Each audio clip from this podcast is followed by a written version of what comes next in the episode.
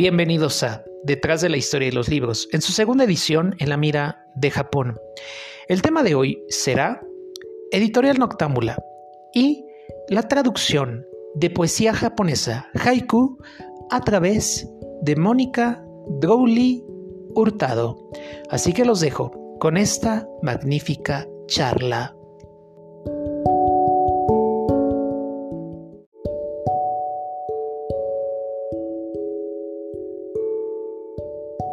Bienvenidos a un episodio más de Detrás de la Historia y los Libros en su segunda edición en la mira de Japón. El día de hoy tengo el honor y el placer de platicar con Mónica Druili Hurtado, fundadora de Editorial Noctámbula, traductora, escritora, dramaturga, ingeniera, ingeniera civil, si no, no ingeniera civil. civil, civil sí. entre otras multifacéticas cuestiones, pero el día de hoy vamos a hablar justamente sobre el libro Al sonido del agua de Taneda Santoka y obviamente un poco también sobre el proceso de traducción que, que se dio en este libro y aparte un poquito acerca de la editorial Noctámbula. Bueno, obviamente tendríamos que hacer otro episodio para hablar más a profundidad de Noctámbula, pero hay que... Em, quisiera comenzar por ahí. Noctámbula surge en el año de 2019 como un proyecto eh, para, eh, de literatura y eh, entre esta parte de la editorial, bueno, tienen la colección Omamori y la colección, en este caso, el haiku del día, que es obviamente al sonido del agua. En la colección Omamori, bueno, hay libros conocidos como La primavera viene tirada en un carro por, por caballos. también tienen eh, iba a decir al sonido, no, al sonido del agua es el haiku del día. Tienen a Tamiki Hara, que es Requiem y las voces de Hiroshima. También tienen un uno de los eh, flores de naran Flor de Naranjo Amargo por parte de, eh, de Kaneko Misuzu, que la traducción es de Marcela Chandía y que ya tuve la, la oportunidad de practicar con ella. Entre otros libros más que, bueno, ya no quiero dar detalles, pero ya se vendrán en algún futuro no muy lejano que yo que espero tener el gusto y el placer de seguirlos teniendo en mis poder, porque de verdad es de estas editoriales que vale mucho la pena tener el contacto, tener la oportunidad de leer eh, literatura japonesa a través del gran esfuerzo que se está haciendo por parte de Latinoamérica, en este caso Chile. A lo mejor en un futuro no muy lejano también hablaremos con gente de Argentina que tienen una editorial en específico, que ya sabemos cuál es, pero no la voy a mencionar. Y bueno, también en España, bueno, sabemos que hay eh, también hay este, cuestiones de traducción editoriales muy buenas que también están haciendo cosas interesantes, pero el día de hoy se dio esta oportunidad y bueno, vamos a aprovecharla al máximo para platicar con mi invitada del día de hoy. Y ahora sí, bienvenida Mónica. Muchas gracias Adrián por la invitación.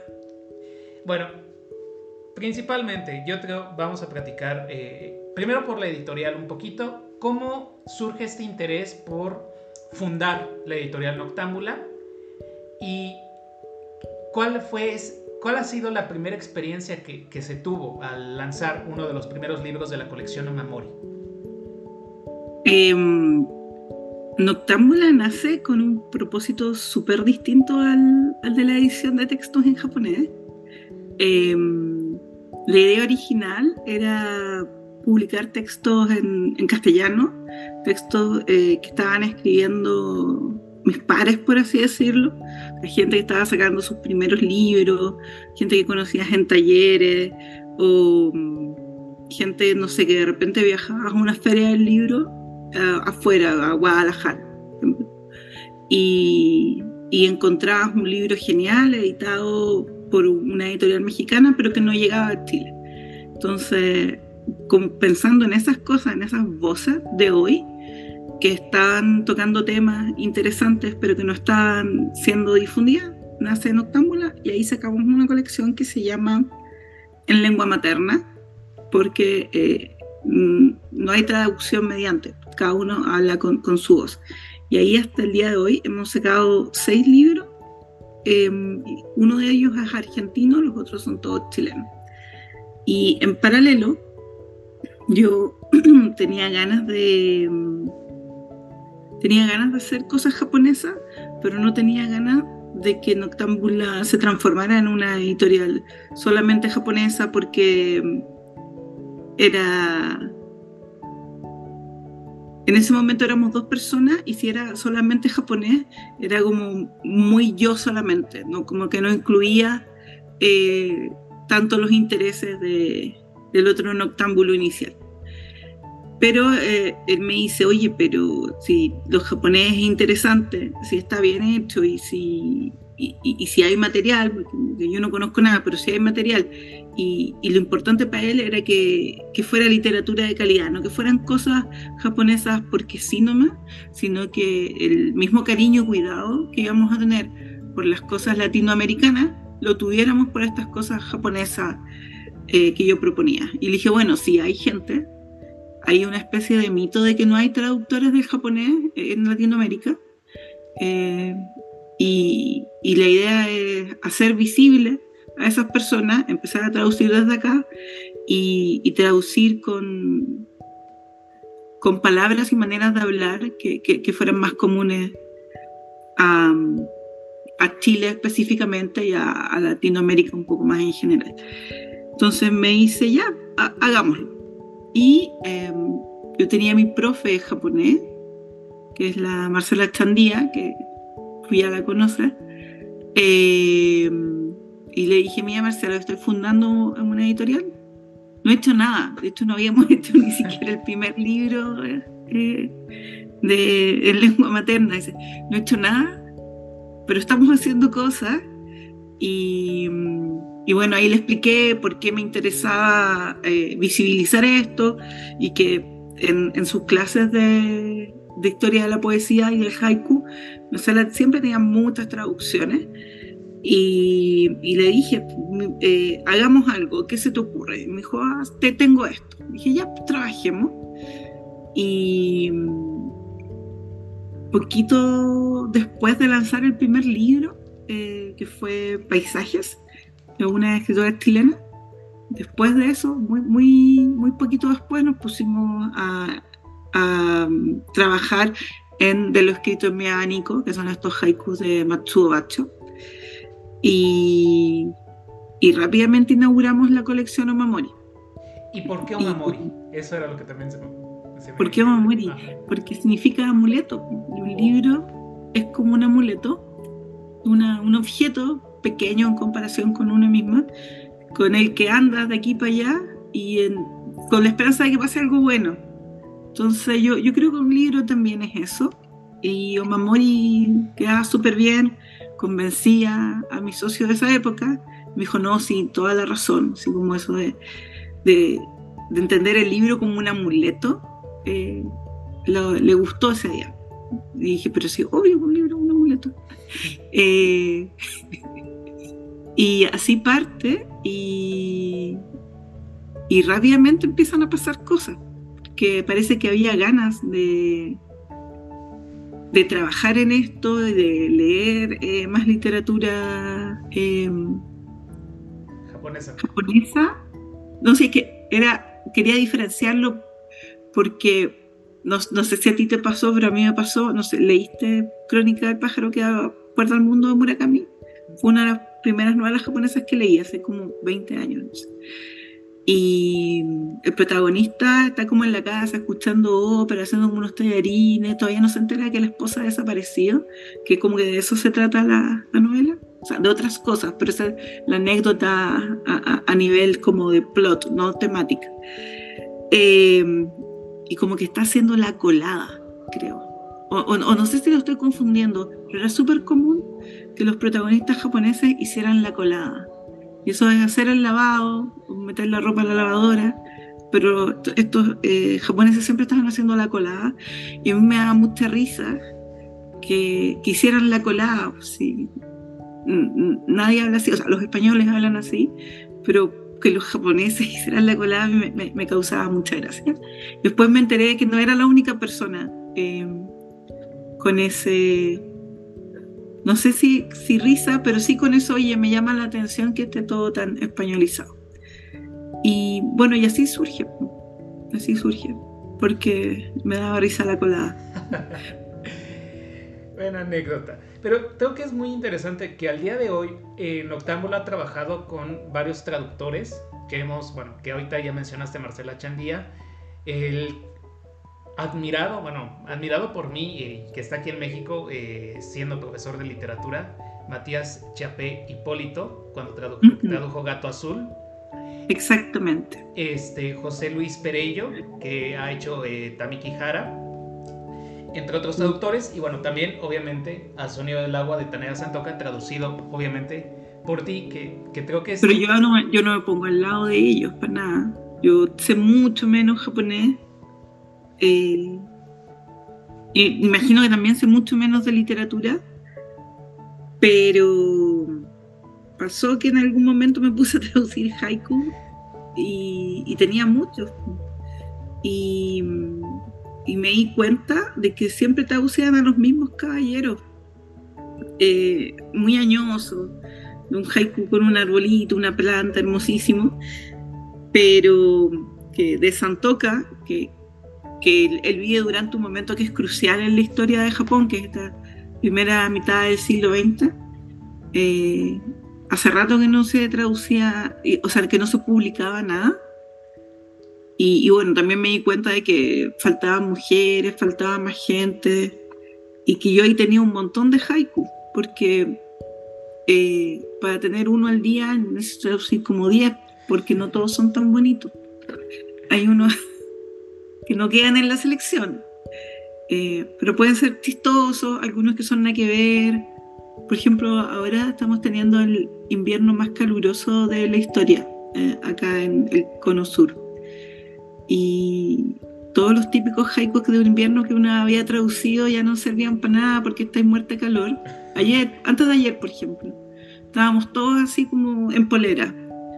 Y ayer estábamos todos congelados. y hoy día ya no sé. Entonces muchos haikus ya no sirven para eso de así está el día, así está este haiku conversa con el día.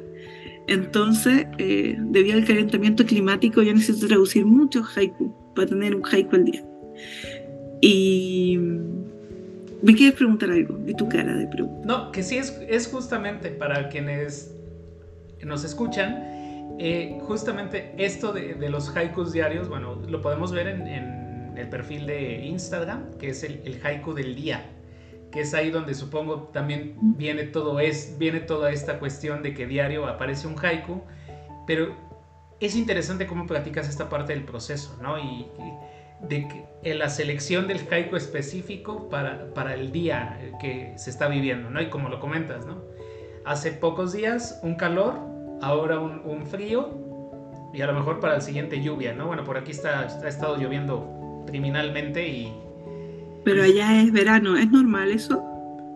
Se supone que no, porque las lluvias son en septiembre, finales de agosto, septiembre. Y estamos teniendo lluvias desde que casi mediados de julio y parte de agosto, cuando debería ser el pleno proceso que se le conoce como canícula. La canícula es como el tiempo más de calor más fuerte. Pero el, clima, eh, debido a la mano del hombre, pues ha sido muy complejo, ¿no? Y creo que eso también es interesante como lo dices, también transforma o cambia el haiku en específico, ¿no? A lo mejor el, uso que le quieres dar en ese momento. Sí, ah, esto de, leer harto haiku, bueno, es algo que había hecho siempre, pero ahí como en el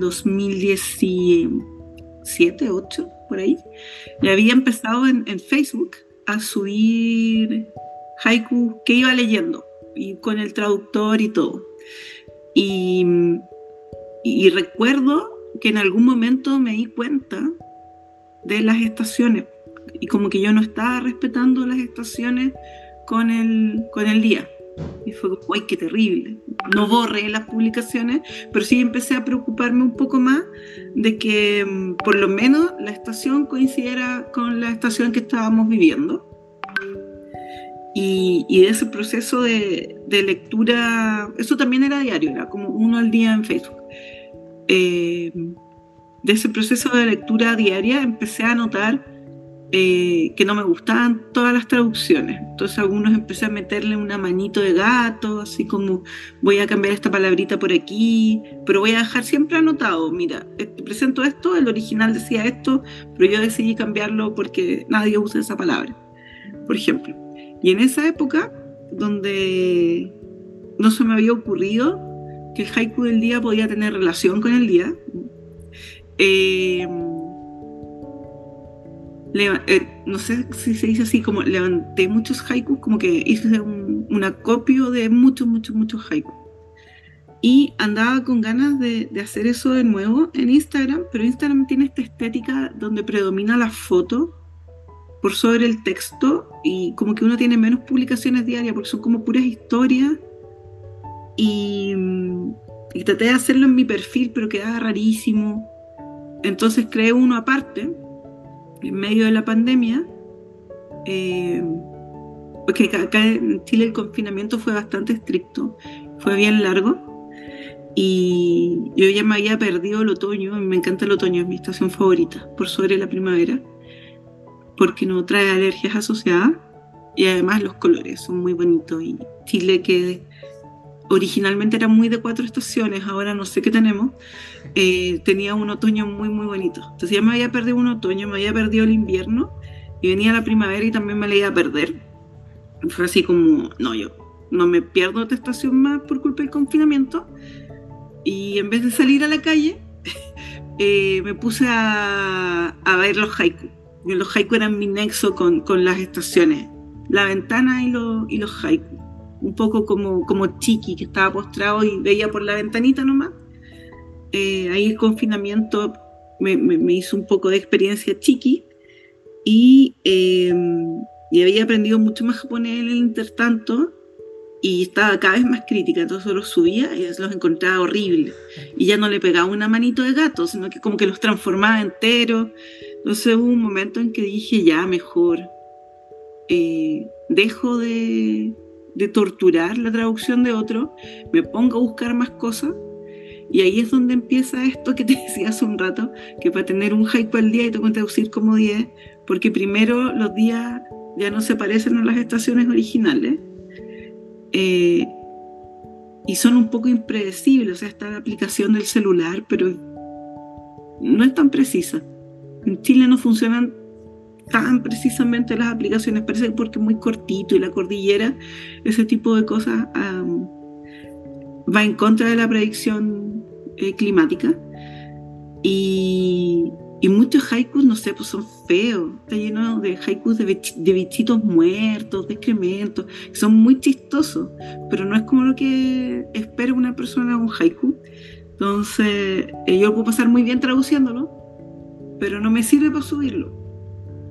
Entonces, yo tenía todo este montón de haikus, los subidos y los no subidos, tenía esto de, oye, hay gente súper importante que ya no está siendo publicada, o gente que nunca ha sido publicada, y, yo tengo todos estos haiku aquí, y siempre me están pidiendo recomendaciones de libros.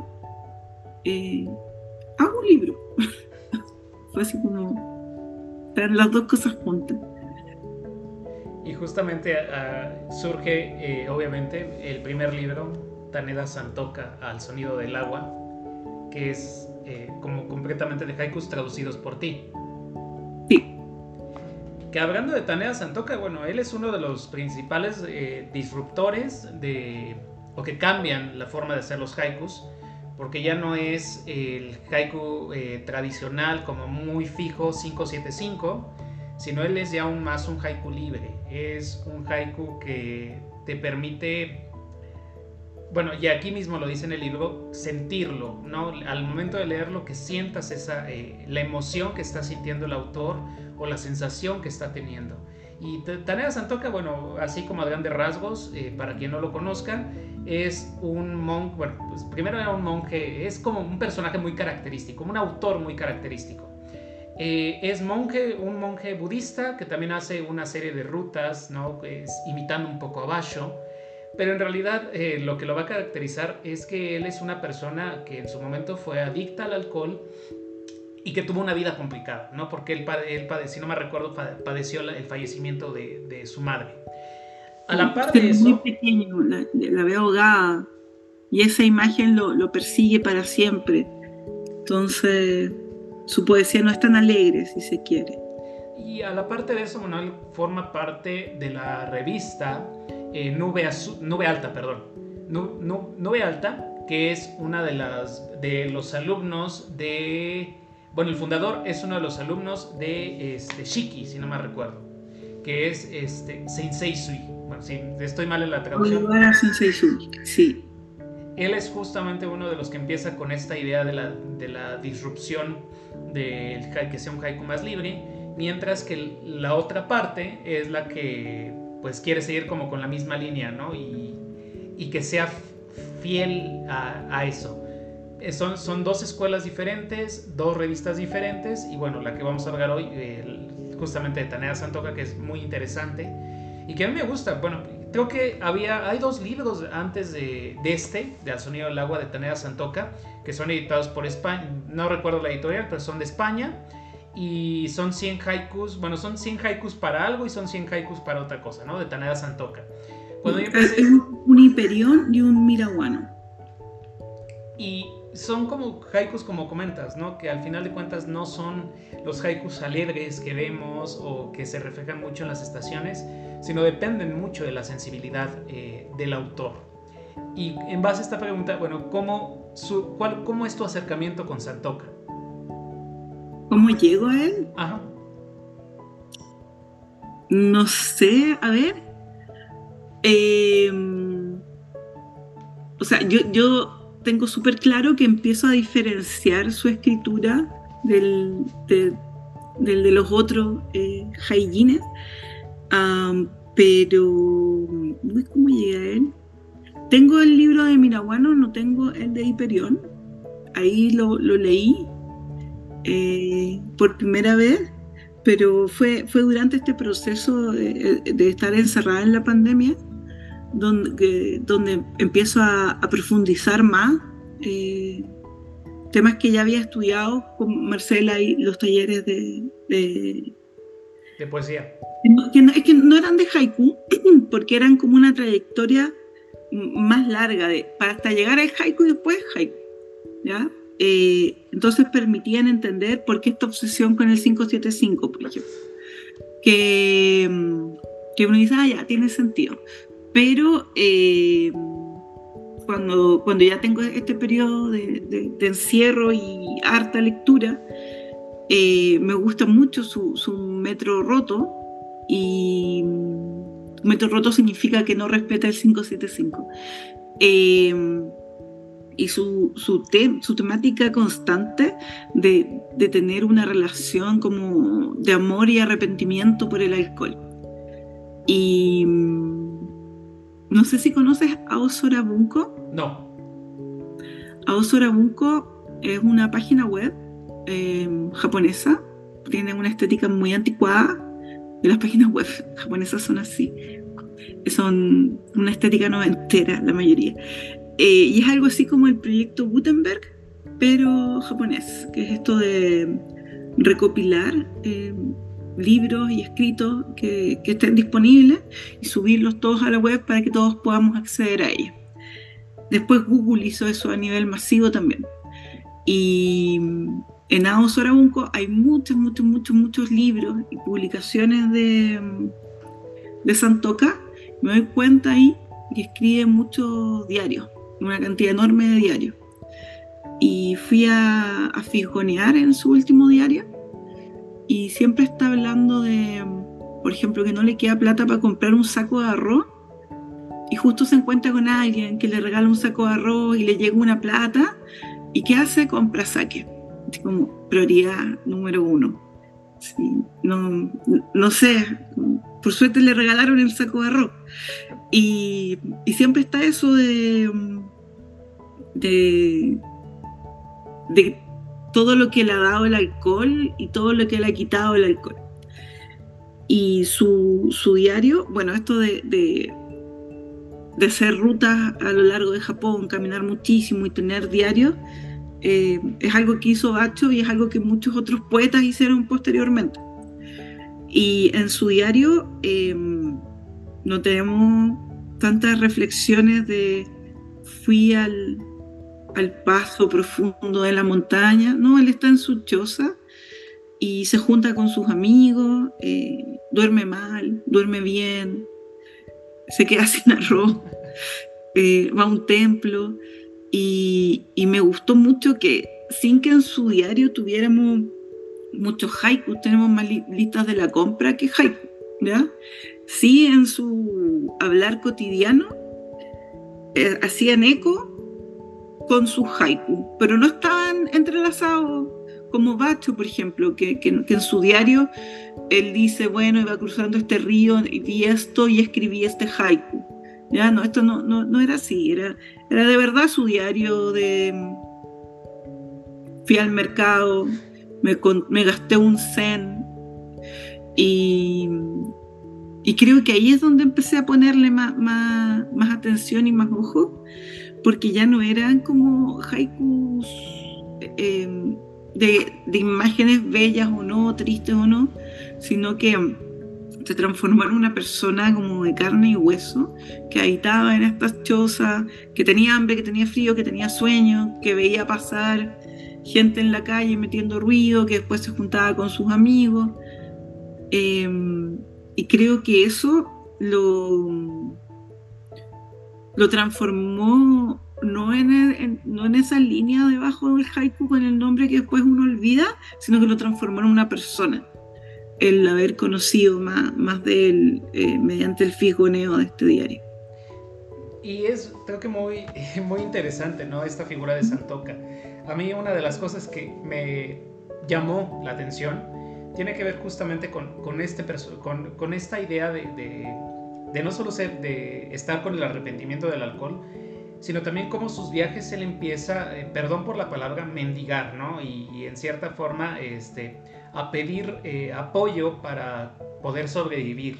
Y bueno, al final de cuentas en sus haikus, eh, aunque son muy distintos, casi siempre él los, los, va a mostrar. Y hay uno en especial que es el, el de la contraportada, que cuando lo leí quedé fascinado, ¿no? Dice, luz de luna por todos lados, hagan lo que quieran, insectos de la noche o sea, ya, ni siquiera te, dice este, luz bella, lo que es un haiku tradicional, sino él, nada más yo creo en ese momento lo estuvieron molestando los insectos, ay, ya literal es como diciendo, hagan lo que quieran, ¿no? si quieren picarme, píquenme, sáquenme sangre. O sea, es interesante. Canten, canten la noche entera, no me dejen dormir. sí.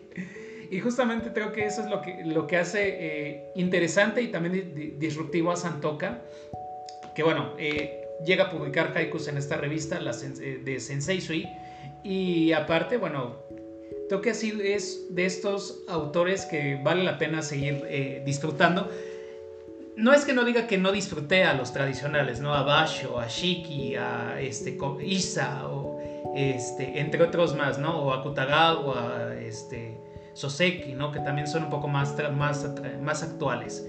Pero creo que esta parte de la poesía libre con Santoka es algo, poesía libre, bueno, haiku libre más bien, porque poesía libre eh, estaremos hablando de otro, de, algo más...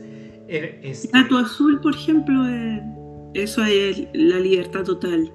Sí, y muy melancólica Gato Azul, pero bueno, ya con Matías estaré platicando más adelante justamente de, Gato Azul.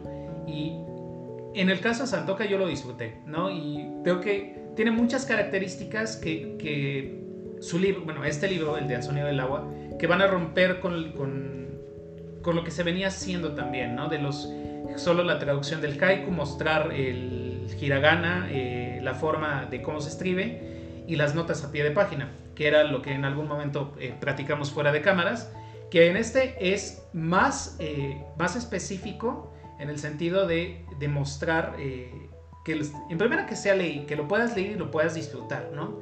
y que no te vayas tanto en una cuestión de notas a pie de página que muchas de ellas no van a servir. No en este, como que no es que no sirvan, sino más bien de que, de que quedan de lado. ¿no? Y creo que eso, eso es algo que caracteriza muy bien al sonido del agua y que a, mí me, me gustó mucho, aunque en algún momento sí dije, es que me faltó esto, ¿no? Pero bueno, ya entendiendo tanto el prólogo como lo que platicamos ahorita, me queda más que claro que, bueno, es para que el, el lector no solo conozca, conozca a, a tener a Santoka, sino también eh, busque, tenga, tenga ese, esa sensación que deja el autor. Hay tres haikus, ya leí uno de ellos, los otros dos es como ejemplo, eh, es al sonido del agua encuentro sosiego, mi corazón.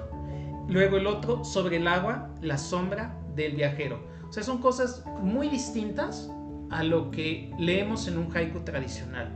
Y a mi gusto, bueno, eh, nos muestra como la personalidad o la sensación que tiene Santoka en algunos momentos, ¿no?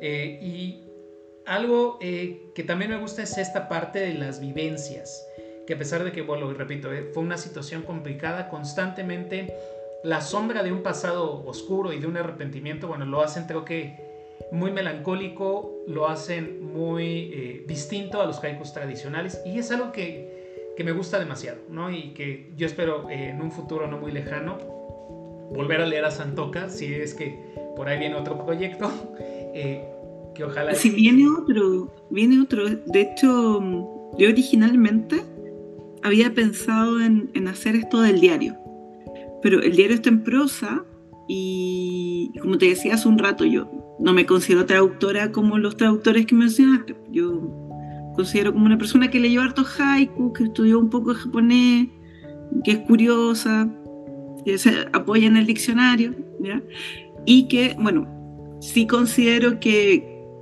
que mi cuidado por el castellano, eh, ahí sí considero que, que, sí, ahí puede que yo tenga algo, pero así como traductora, bueno, sí lo hice, pero no, no me tiro a la piscina con cualquier cosa. Y eh, como es prosa y, es más largo y todo eso, yo muy lento. Pero este último diario y otros diarios también eh, quería, quería publicarlos también de manera bilingüe, contrapuesto, ver eh, el japonés, ver el, el castellano. Y no, no, no, no sé a los demás, pero a mí me encanta que, en la misma entrada, una misma fecha, reflexiones sobre, no sé, un festival que, que, se acerca, con su mal dormir y después tenga una lista de la compra. Yo, me fascina eso, me fascina. De repente. Y, y, después comenta las lecturas del día. Eh, eso a mí me gusta mucho. Y, pero me demoro porque de repente lee cosas que yo no conozco y, busco la cosa que no conozco y, no, hay traducciones o solo está en inglés, en un texto que no logro encontrar por una parte. Em, o de repente lo encuentro traducido al inglés de una manera súper bruta, donde uno no entiende qué juego de palabras está haciendo.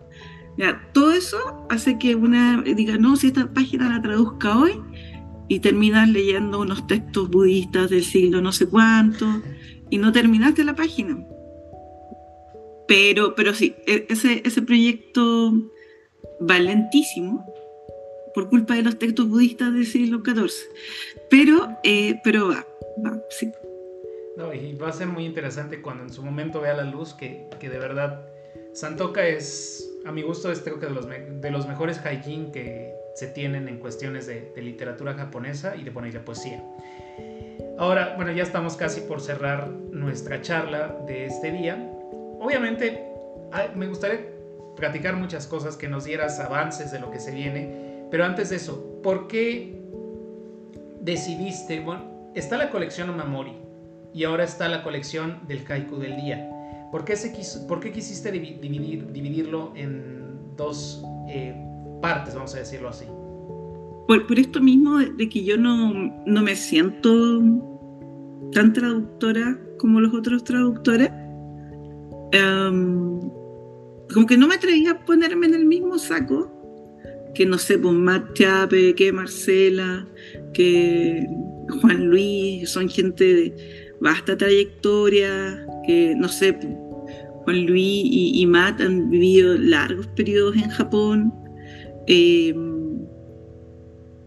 entiendan todos los kanji. No, yo, yo no, no, hago eso. Yo sí eh, soy una muy buena lectora en castellano, eso, eso sí. Y mm, pasa muchas veces cuando uno trabaja con, con, personas que traducen, que aquellos que son escritores eh, tienen un cuidado por el texto de llegada, más allá del entendimiento. El se entienda o no se entienda a veces no está en duda, es cómo se entiende. ¿ya? Y yo siento que ahí, como, escritora, yo puedo aportar a esto. Eh, entonces, eh, prefiero que los traductores, traductores de vasta trayectoria, amplio conocimiento, de estudiosos en profundidad del idioma japonés, que conocen todos los kanji, que ellos estén juntos y yo eh, de colada, eh, aparte, eh, porque no, no, no, es lo mismo, no es el mismo trabajo, encuentro yo. eso, eso. Bueno, también, eh, de todos modos, creo que eh, por lo menos esta primera traducción, ya que ha visto la luz, bueno, a mí me gusta demasiado, aunque sí, este... Pero me demoro un siglo. no importa, lo importante, lo importante es que cuando salga lo podamos disfrutar como lectores. Bueno, yo que, que, estoy inmerso en este mundo de la literatura japonesa, me gusta demasiado lo que, lo que se está haciendo en Latinoamérica, como te lo platiqué hace eh, fuera de cámaras, y que eso nos permite también pues ponernos en no sé si decirlo en punta de lanza, pero por lo menos en que también se están haciendo cosas, ¿no? No solo de japonés, sino de coreano, chino, de toda la literatura del mundo, ¿no? Y que creo que eso también está atrayendo eh, a los lectores a que se acerquen a eh, este, estos géneros literarios, aunque es literatura universal, pero se acerquen más y lean más, porque creo que eso eso es lo fundamental, a pesar de que sigamos viviendo en un, en un, proceso de tecnologías constantes y donde cada vez el, sobre todo adolescentes, ya no se interesen por los libros, bueno, creo que estos esfuerzos poco a poco los están eh, devolviendo, ¿no? Aunque sea una sola persona, pero creo que vale mucho la pena. Bueno, desde, yo que soy docente, eh, aparte de esto que hago de, de historia, siempre les estoy inculcando a los alumnos la lectura y creo que es fundamental, ¿no? Y siempre no es que esté en contra de las tecnologías, pero sí les digo, antes de que usen la tecnología, primero lean, busquen información, vayan a las bibliotecas, compren el libro. Aunque sé que es eh, últimamente eh, la crisis eh, de las editoriales, si lo podemos decir, el aumento de los precios hace que los libros sean un poco más caros, pero creo que hay formas de poderlos conseguir, ¿no? Y están los libros digitales que son un poco más baratos, pero creo que bueno, yo soy más de la idea del físico, de, porque lo disfruto uno más, pero sí es constante este impulso que podemos darle a, la lectura desde todos los ámbitos. Y justamente también por eso hago este proyecto del podcast, del perfil de Instagram, como para ir acercando a las personas, no solo al género de Japón, bueno, porque es mi interés personal, pero sino acercarlos a, que conozcan eh, la literatura, conozcan autores. Y eso que no, no estudié letras, pero es algo que me gusta mucho ¿no? y que, quiero compartir. Con la literatura pasa mucho que no es necesario haber estudiado letras para, para poder acercarse. muchas veces eso de el título universitario, no sé, nadie te prohíbe leer los libros, ir a la fuente directa. Además hay, hay, mucho publicado sobre los temas, no siempre puede estar leyendo eso. O sea, yo por suerte eh, la universidad pude estudiar eh, estética, es como la filosofía de la belleza, me especialicé en literatura, pero mm, eso fue una, una base inicial, como un mapa de, mira, aquí están estos pensamientos, pero la mayor parte de, los textos que he leído en mi vida no, no, han sido en un contexto académico, han sido en un contexto más guiado por la curiosidad y el placer que por una malla Tal vez por eso mis lecturas son medias desordenadas. Pero, pero sí, mira, esto que habla de, las personas más jóvenes, em, acá en Chile a veces hacen ferias del libro independiente y me toca atender a veces en el stand. Y mm, las personas jóvenes sí se, están interesando bastante, sobre todo por, por los libros de haiku y alguien me decía así como, sí, este, este, libro sí puede ir conmigo en el metro, o sí puede ir conmigo en la micro. La micro son los buses que están en, la ciudad. Eh, es un libro que, las pueda, en general son más mujeres las lectoras, como que las pueda acompañar sin andar como con un bolso especial para llevar el libro. Eh, y el largo también de los haikus ayuda, como que no les exigía eh, bloquear una parte de la agenda para leer, sino que ir leyendo de a poquito, a su ritmo. Y, y yo creo que en unas generaciones que están como tan aceleradas, algo así sí puede ser una puerta de entrada al libro y la lectura. Sí, y justamente para que puedan, eh, si les interesa mucho, bueno, ya de pasarse en un a lo mejor conocer otras obras de otros autores.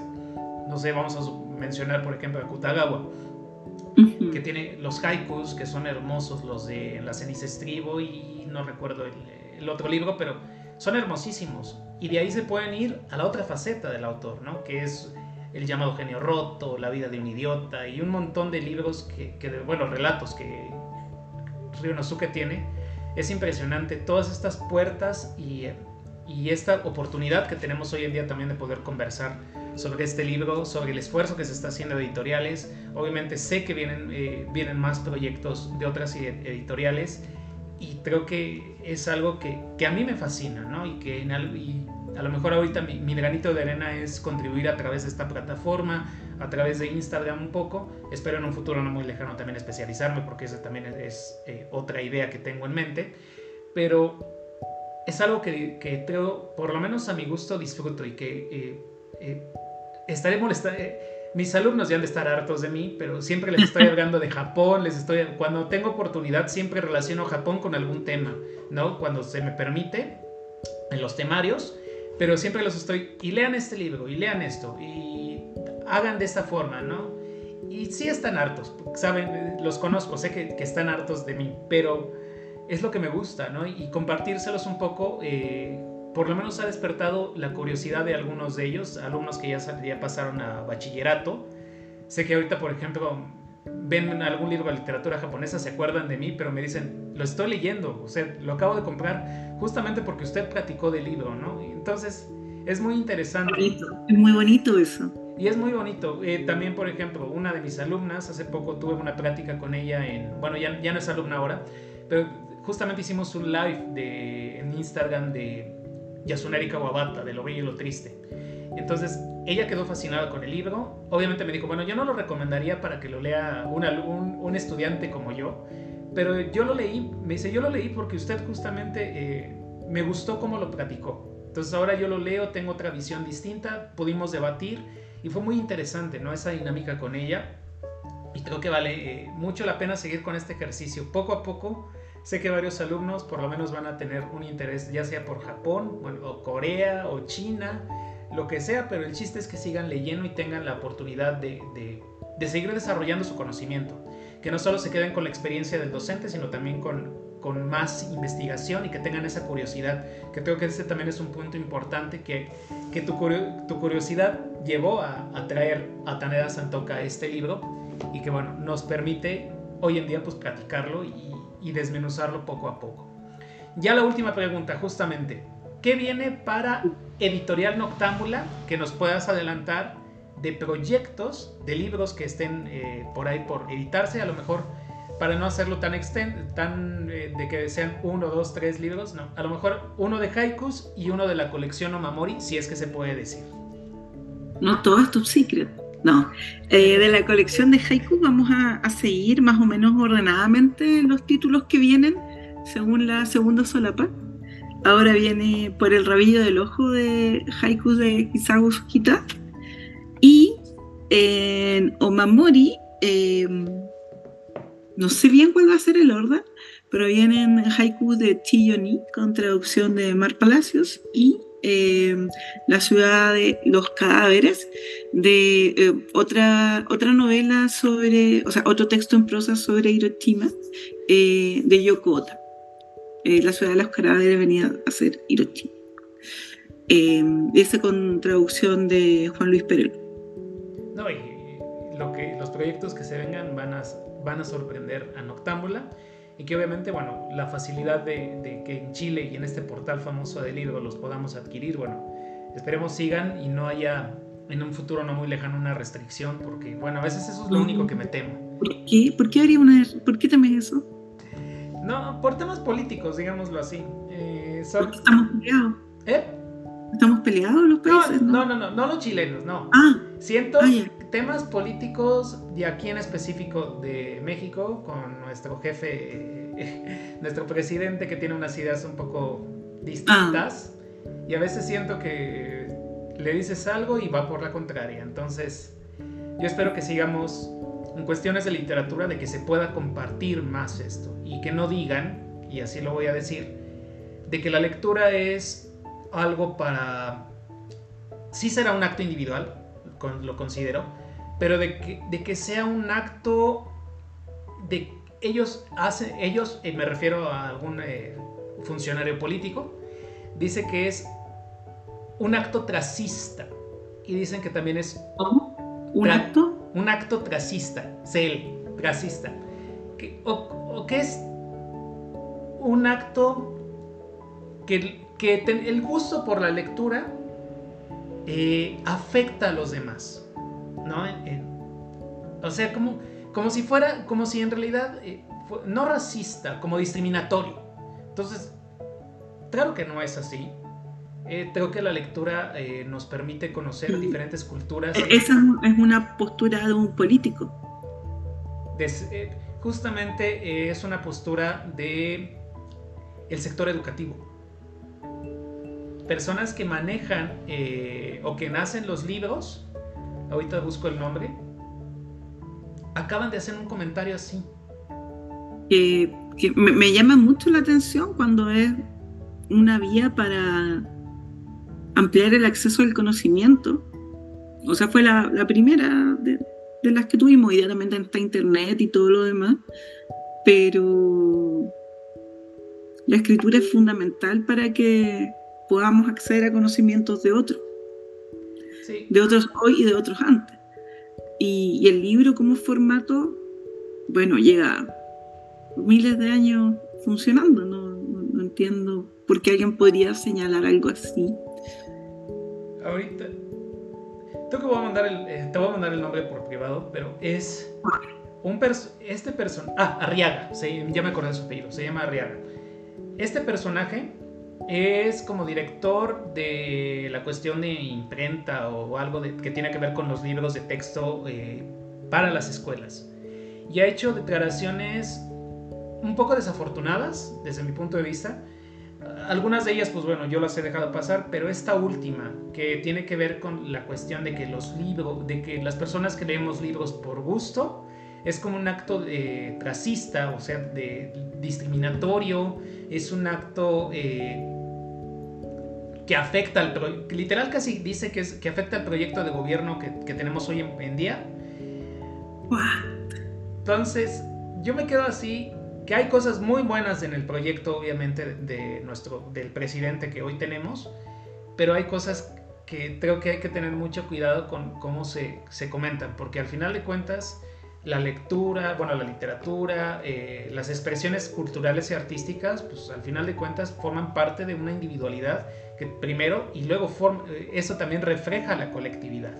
Entonces, es complejo pero justamente esto, esto es justamente ese, de repente, mi, temor, vamos a decirlo así, de que empiecen como con, a lo mejor no con prohibiciones, pero sí con medidas más eh, arancelarias, si podemos decirlo así, o sea, y mayores impuestos. un impuesto al lujo, un impuesto al alcohol, tabaco y combustible. Casi, casi, pero ahora que lo quieran hacer con, los libros, de por sí trae sí estamos pagando un impuesto por los libros. O sea, Acá en Chile también, un 19% como con cualquier producto. Pero que lo lleguen a aumentar más, ese es mi temor. O sea, que no, que traten de hacer que no sean accesibles los libros y que nada más sean los. Justamente la discusión que hoy, que hoy tenemos hoy en día es eh, los libros de texto. Supongo, eh, si uno investiga, eh, te vas a dar cuenta toda la discusión que se viene de los libros de texto de, de nuestro país, de lo que quieren implementar. El proyecto es bueno, solo que hay muchos errores eh, de redacción, de lo que quieren poner. Por ejemplo, el término conquista, lo quieren desaparecer.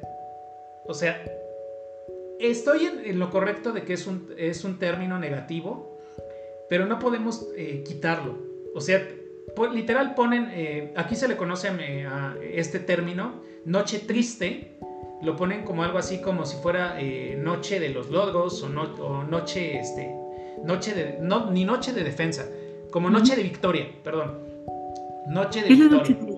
¿Qué era la noche triste? La noche triste es cuando eh, es asesinado, no recuerdo, el Tratuani, o sea, el rey, eh, Moctezuma, si no me recuerdo, y Hernán Cortés, pues bueno, literal sufre por esa pérdida. Es cuando, digamos, los españoles y los pueblos aledaños eh, que apoyan a los españoles a que caiga el imperio azteca. Entonces se le conoce como la noche triste, pero ahora quieren cambiarlo como si fuera la noche de la victoria y que fue una noche de resistencia. Sin en cambio, es algo que no podemos cambiar. O sea, siento que no puedes tapar el sol, eh, digamos, el sol con un dedo en cuestiones de historia. La historia sigue siendo la misma y al final de cuentas es algo importante. A lo mejor cambiarle un poco, el, no el sentido, pero sí eh, tratar de decir, bueno, darle un mayor sentido a la identidad cultural nacional, los indígenas, los pueblos indígenas, las culturas, eso, en eso estoy de acuerdo pero quitar de lado la parte, que, la parte oscura de la historia es complicado. Y bueno, ya hay muchos casos, ¿no? justamente lo que hablábamos fuera de cámara de las bombas nucleares, que fue hasta el año 57 cuando Estados Unidos liberó todo lo de la, la información de la radioactividad. Y así han sucedido. Entonces creo que hay cosas que lamentablemente en nuestro país, en mi país y en parte de mi gobierno, pues lamentablemente hay que tener cuidado con la forma en que se dice, ¿no? O los planteamientos que se tienen. Pero pues, sí, es complicado. Por eso a veces yo siento que ese es un poco mi temor de no poder luego tener acceso a estos libros, que son parte, bueno, ya son parte de mí, digámoslo así, porque me gusta Japón y, y todo lo que sea. Pero que, nos, que nada más nos quieran enseñar una parte, cuando en realidad el mundo es globalizado, el mundo es abierto y tenemos la oportunidad de conocer todo, no nada más a través de redes sociales, que al final de cuentas, y internet, que hay muchas cosas falsas, pero creo que la mejor fuente son los libros y eso nos va a permitir pues, seguir disfrutando de esto que es la literatura. Y que no es nada más un gusto personal, hay que volverlo a decir, o un gusto privilegiado. Es justamente ese el término, privilegiado, sino es algo que nos va a permitir conocimiento. Y creo que eso vale mucho la pena como si la lectura fuera solo una actividad de ocio y no tuviera de la mano todas las cosas positivas. Ya. Así, justamente eso es lo que están diciendo. Es, eh, la palabra que ellos usan es privilegiado, que es un, algo privilegiado y que es... Pero pues es que al final de cuentas la lectura es parte fundamental y la literatura y todos los libros que se puedan leer, ¿no? Porque con, sí se da un poco el ocio, hay que decirlo así, pero detrás de todo ese trasfondo hay una parte que corresponde a conocer el mundo. Y más ahora. Entonces creo que eso es lo fundamental. Bueno, yo alzo la voz en, ese sentido. Y cuando salga este episodio, pues bueno, lo voy a dejar como tal. Literal, eh, esta última declaración. Ya no creo que me llueva, pero pues este, trataré de, de disfrutar todo lo que, lo que se venga. Por, justamente por eso también es este proyecto, para dar a conocer más literaturas. En un principio mi idea era hablar del mundo, bueno, que Japón me, Japón me enamoró completamente y pues prefiero mejor seguir con, con esa línea de Japón y en, un futuro no muy lejano a lo mejor otra, otras literaturas de Asia, China, eh, Corea, Tailandia, este, Mongolia, ¿no? Toda esta parte oriental que ahorita he estado mencionando, Filipinas, Taiwán, que hay muchísima literatura. Y ahorita nada más aquí eh, lo que estamos platicando es una pequeña parte de Japón, porque hay una infinidad impresionante también de autores japoneses que falta por traducir, que están en proceso de traducción, que hay nuevas generaciones de, de, perdón, de, de autores que tardan un poco en llegar. El último premio Kutagawa se me hizo sensacional, la autora que, este, que lo acaba de ganar, no recuerdo ahorita el nombre, pero tiene una condición física de discapacidad.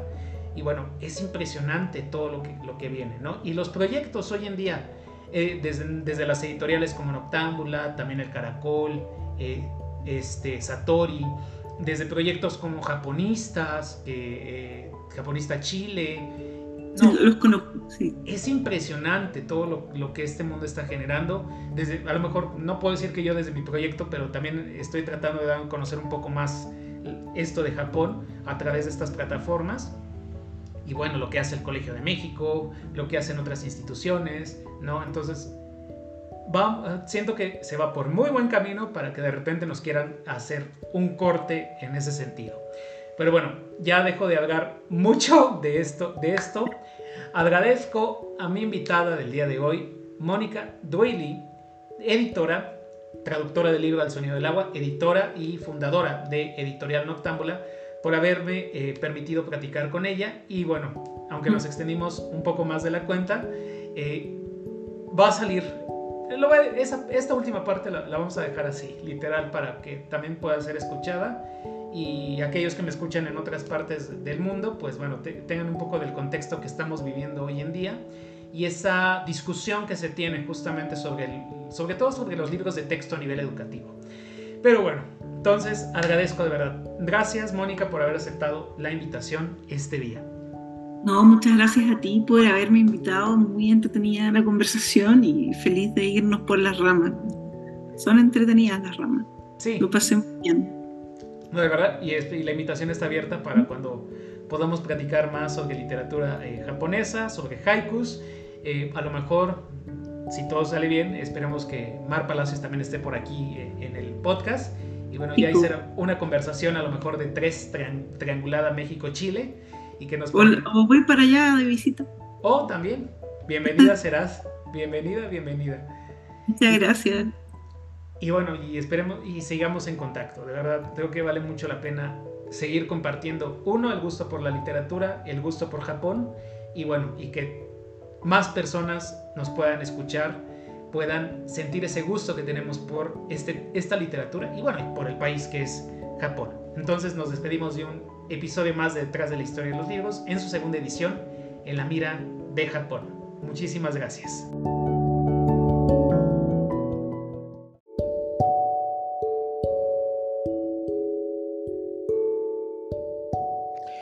Es así como terminamos otro episodio más de Detrás de la Historia y los Libros en su segunda edición en la mira de Japón. Agradezco la oportunidad a Mónica por haber aceptado la invitación y también por haber hecho de esta charla algo tan magnífico. Bueno, solo resta despedirme. Hasta pronto.